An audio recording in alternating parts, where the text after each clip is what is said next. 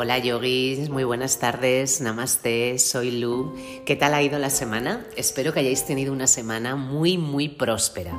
Antes de comenzar con el capítulo de esta semana, que ya sería el capítulo 25, quiero daros las gracias a todos los que estáis escuchando los podcasts, a todas esas personas que me escribís, eh, bueno, pues comentándome cosas, reflexiones y que me hacen muy feliz, de verdad. Y además em, es curioso porque, bueno, cuando empecé a, a, grabarme los podcasts, pues yo soy plenamente consciente de que, de que, bueno, pues que hablar de filosofía del yoga eh, bueno, pues a priori puede ser un tema que no es atrayente, porque quizás todos tenemos el concepto en nuestra cabeza de cuando estudiábamos, eh, bueno, pues en el instituto, bachiller, bueno, cada uno hasta donde haya estudiado, de que la filosofía, bueno, pues que era un hueso, ¿no? Que era algo bueno, pues que era algo difícil de digerir, pero yo creo que simplemente era porque en esa edad eh, tampoco estás como muy predispuesto a la reflexión. Pero mm, cuando llegamos a una edad madura, una edad adulta, en la que la vida, bueno, pues nos lo va poniendo un poquito difícil, Em, aprender sobre nosotros, aprender sobre cómo reacciona el ser humano ante lo que le sucede, cómo se ve en el mundo, cuáles son sus aspiraciones. Creo que aquí es muy importante ¿no? estudiar filosofía. Y la filosofía del yoga, todos los textos védicos, todos nuestros maestros durante milenios, lo único que han intentado es hacer al ser humano mucho más consciente y que no se sienta que es algo único e irrepetible. Y de esto trata la filosofía. Y me alegra un montón saber, porque así me lo decís, que estáis dejando esa creencia de que la filosofía no es para todos y sobre todo para los practicantes de yoga. Salir un poquito de asana, de pranayama, de meditación, salir de la parte energética e irnos un poquito a la filosofía, porque en realidad el autoconocimiento es lo único que nos puede cambiar.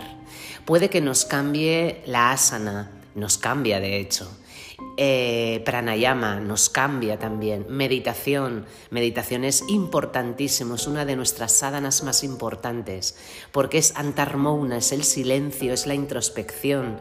Pero todo esto sin conocimiento, sin autoconocimiento, se queda un poquito vacío.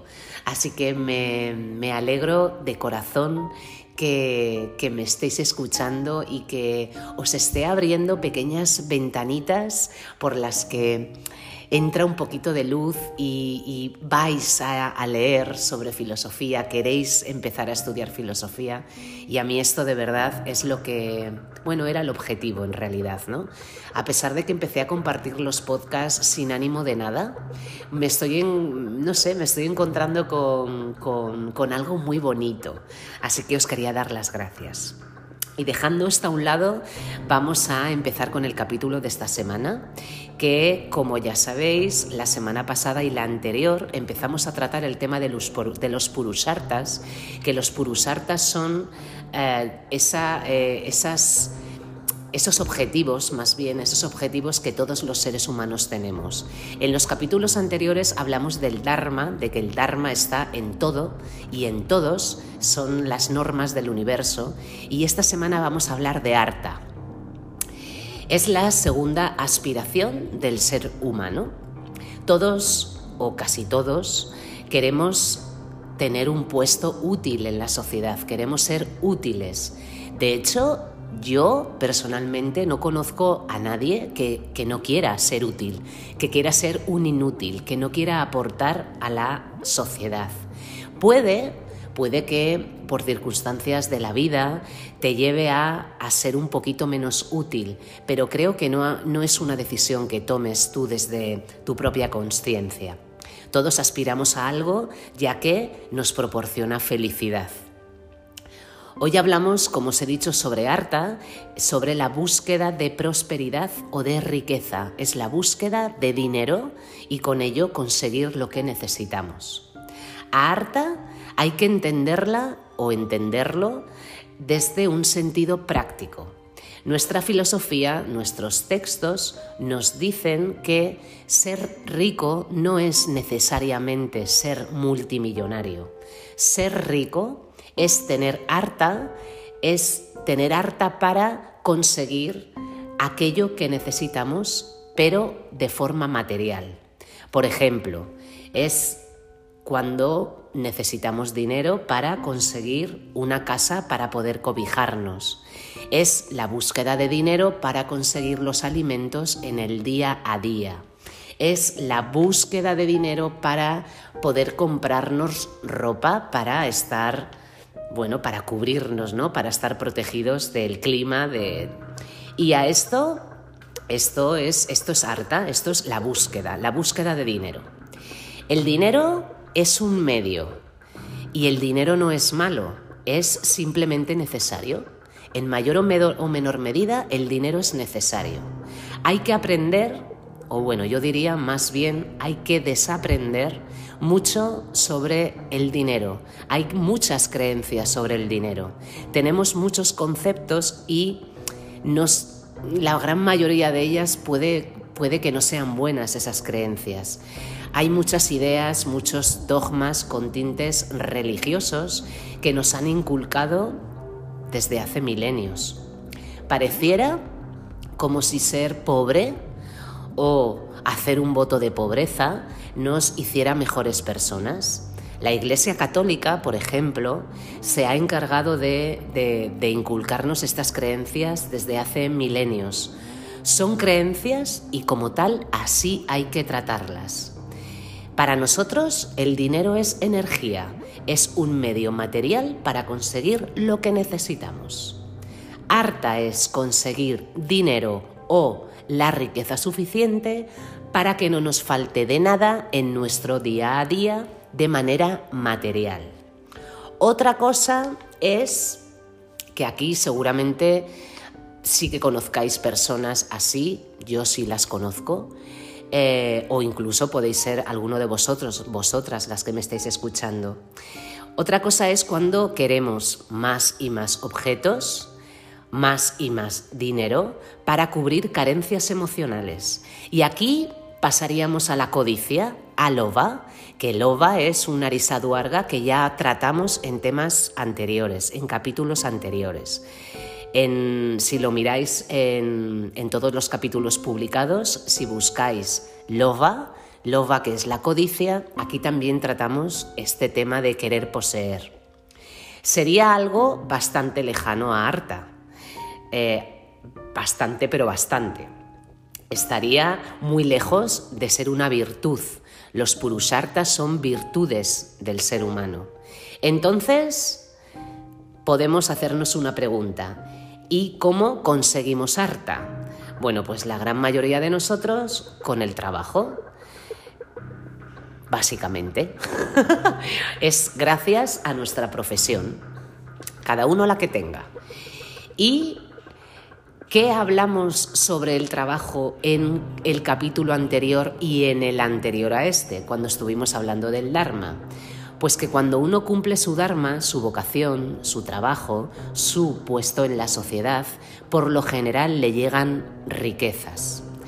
Una nómina, un salario, un sueldo, los beneficios de tu empresa, pero todo esto visto desde la ética y desde la moralidad, desde las buenas acciones.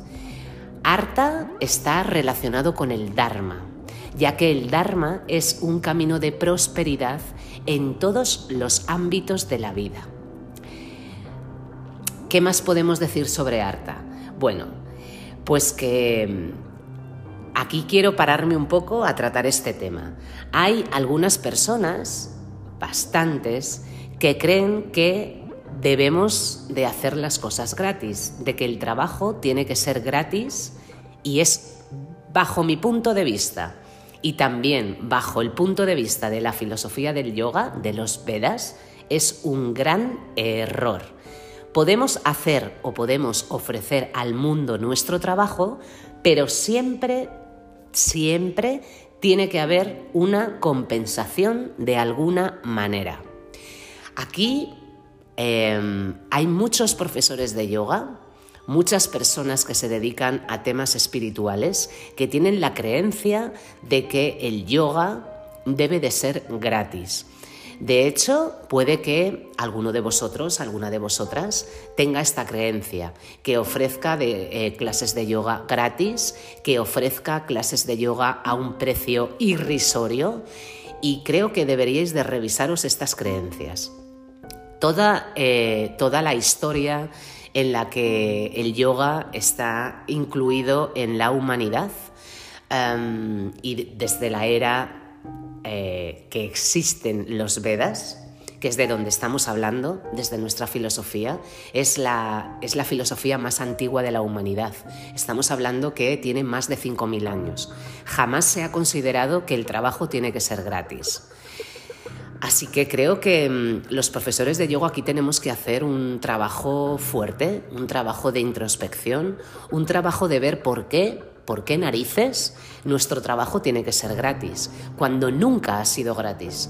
Nuestros antiguos maestros, cuando tenían a sus discípulos, no, no les cobraban de manera económica, porque en aquella época el, el dinero no formaba parte de una transacción. Sí existían los trueques. Los alumnos estaban en compañía de los maestros, bien sea en Ashram, bien sea en sus propias casas, y ellos contribuían con el trabajo diario, en el día a día, en la familia, en, el lugar donde vivieran. Y esto se daba a cambio de que el maestro enseñara su, vida y sus enseñanzas. Así que si esto lo traemos al presente, en el que hemos convertido el yoga en una profesión, que hay personas que vivimos del yoga, em, ofrecer las clases gratis, pues no sé yo si tiene mucho sentido. Además, em, cuando las cosas son gratis, las valoramos menos. Y esto es así. Cuando algo cuesta mucho dinero, lo vemos como que es algo bueno, pues un poquito más inalcanzable y le damos mucho más valor. Y entonces yo me hago siempre la misma reflexión. ¿Por qué no valoramos nuestro trabajo? Esto lo lanzo como una pregunta que lo coja quien quiera. Yo personalmente, yo como Lu, yo no hago nada gratis, pero ha sido también un trabajo, ¿no? no ha sido una evolución. yo me hacía preguntas, ¿por qué ofrezco, por ejemplo, la primera clase gratis? ¿La ofrezco porque lo que quiero es que ese alumno se quede después conmigo? ¿La ofrezco porque creo que mi profesionalidad no puede ser cobrada? ¿La ofrezco desde la carencia? ¿La ofrezco desde la generosidad? ¿Desde dónde ofrezco esa clase gratuita? Pero también podemos hablar de las clases que tienen precios que no corresponden con la realidad.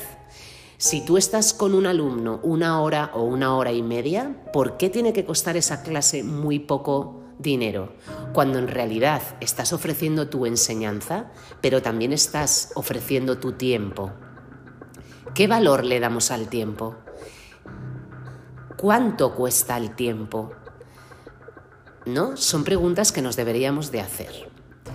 Así que bueno, yo ahí lo dejo, cada uno que reflexione. Mm, responderos a esas preguntas, ¿no? ¿Qué valor le doy a mi tiempo? ¿Qué valor le doy al tiempo de los demás? ¿Qué valor tiene mi enseñanza? Pues desde estas respuestas creo que eh, podéis trabajar un poquito la creencia de que lo espiritual no debe de ser cobrado. No sé, ahí lo dejo. De hecho, por ejemplo, cuando hablamos de gratis, ¿no? Pues podéis decir, podéis pensar que yo estoy eh, ofreciendo los podcasts de manera gratuita, que me estoy alejando de Arta y en realidad nada que ver, esto no es así. Los podcasts a mí me ofrecen otra, otra, otra cosa, ¿no? Me aportan de otra manera. Doy a conocer parte de lo que sé, pero esa parte es como un pequeño señuelo. También lo podríamos llevar a a los vídeos que grabo, por ejemplo, para YouTube, por ejemplo, o incluso hasta el contenido que yo comparto en redes sociales.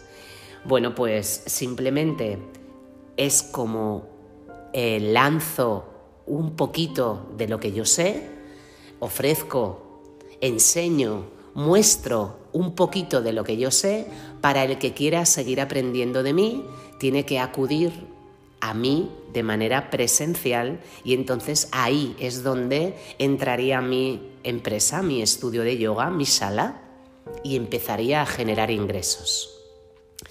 Mi Dharma es la enseñanza y como tal mi riqueza eh, viene, es obtenida desde aquí. Así que mi forma de obtener ingresos es darme a conocer por otros medios. Podríamos decir que es marketing. ¿Estáis de acuerdo? Sí, ¿no? Vale, entonces todo lo que comparto de forma gratuita es tan solo una pequeña parte de lo que yo soy capaz de enseñar para obtener ingresos. El Dharma, de hecho, nos dice que si sigues tu Dharma, te va a llegar la prosperidad. Como veis, eh, los textos védicos tratan con absoluta normalidad el tema del dinero.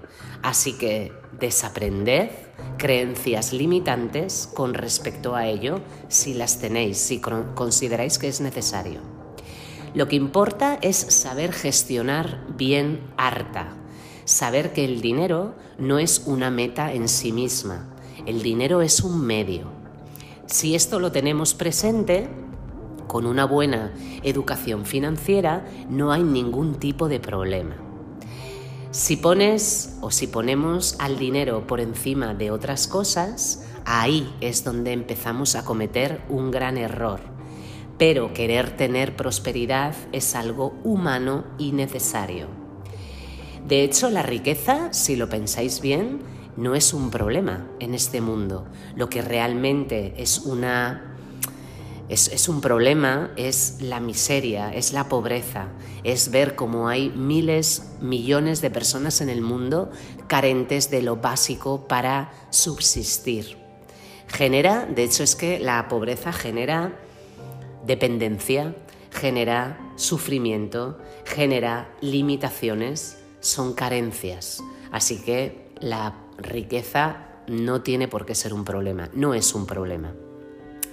Si en nuestro mundo, de forma consciente y por decisión propia, hacemos un voto de pobreza, que de hecho hay muchas personas que lo hacen, sería un voto de pobreza, pero siempre van a tener a harta porque las cosas necesarias las van a tener.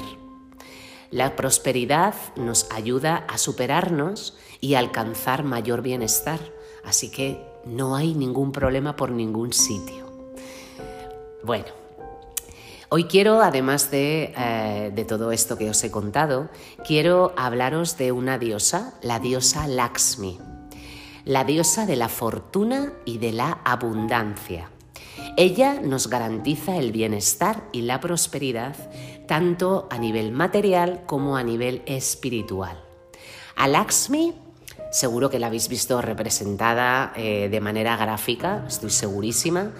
Eh, se la suele representar junto a su marido, a Vishnu, que es el, el conquistador de la oscuridad. Vishnu es una de, las, de, los, mayores, de los mayores representantes de, de los dioses, ¿no? de los más importantes, de la Trinidad. Y a Vishnu eh, se le representa con eh, Lakshmi y a Lakshmi se la suele representar sobre una flor de loto. Hay una festividad en India, el Diwali, que es el año nuevo hindú, que se suele celebrar entre octubre, entre noviembre, sobre la segunda quincena, y dura cinco días, que es la fiesta del Diwali, seguro que la habéis escuchado, el Happy Diwali. Bueno, pues es una fiesta en la que las familias encienden lámparas con la esperanza de que la diosa visite sus hogares. Esas familias, todas las familias eh, en esta fiesta que dura cinco días, limpian sus hogares y em, lo que esperan con la limpieza de sus hogares es que su casa eh, esté en perfectas en perfecta condición de que Lakshmi vaya a sus casas y les eh, llene de prosperidad, de abundancia. Suelen encenderse las lámparas son unas lámparas que se elaboran con terracota y dentro se les añade o aceite comestible o mantequilla, depende. Y con estas luces, con estas lámparas, se eh, llena la casa de ellas, se llenan los jardines, los ríos, los lagos, bueno, toda la ciudad se llena de luz. Y esta, eh, esta festividad, ya os digo que es de las más importantes para, eh, para los hindúes. Es el Año Nuevo hindú desde el, el calendario lunar, no desde el calendario habitual, el que trabajamos todos. Lakshmi dentro de su representación junto a Vishnu y sentada en una flor de loto, o de pie, depende, se la representa, está representada con cuatro brazos. Bueno, pues cada brazo, ya sabéis que toda la mitología hindú, los brazos representan eh, algo, un, atributo. Es uno, de hecho, en la mano tienen, suelen tener un objeto. Ese objeto es representativo del dios, de la diosa. Bueno, pues Lakshmi tiene cuatro, que significan los cuatro purusartas, Dharma, Artha, Kama y Moksha. Es una de las diosas más importantes y más venerada. A ella se le ofrecen pullas, se le hacen ofrendas para garantizar el, el bienestar económico, la prosperidad. Y os voy a contar, bueno, os voy a contar no, os voy a leer más bien, porque bueno, sí, os la puedo contar, pero quiero que, eh, quiero que transmitir la leyenda desde una manera mucho más, bueno, mucho más fina, ¿no? Así que os la voy a leer. Os voy a leer la eh, leyenda de la lavandera. Es muy bonita, a ver qué os parece.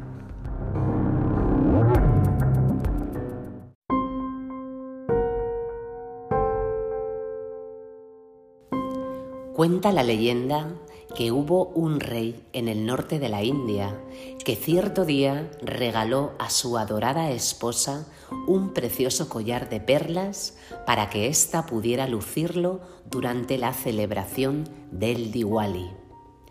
Pero he aquí, al día siguiente, y mientras la afortunada se bañaba en el río, un cuervo osó atrapar dicho collar con su pico y desaparecer con él en el inmenso cielo.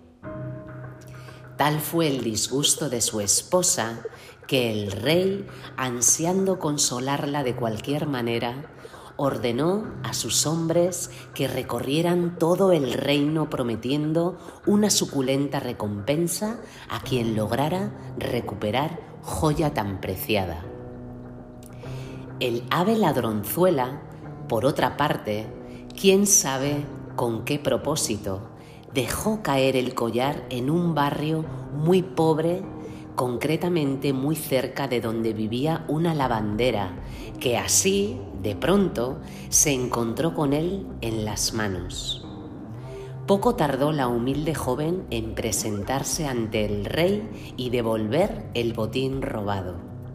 Pero no quiso reclamar recompensa por ello, para sorpresa del monarca, sino que rogó que aquella noche, punto de partida de las fiestas del Diwali, todas las luces del reino fueran apagadas, quedando tan solo encendidas las lámparas de aceite de su casa.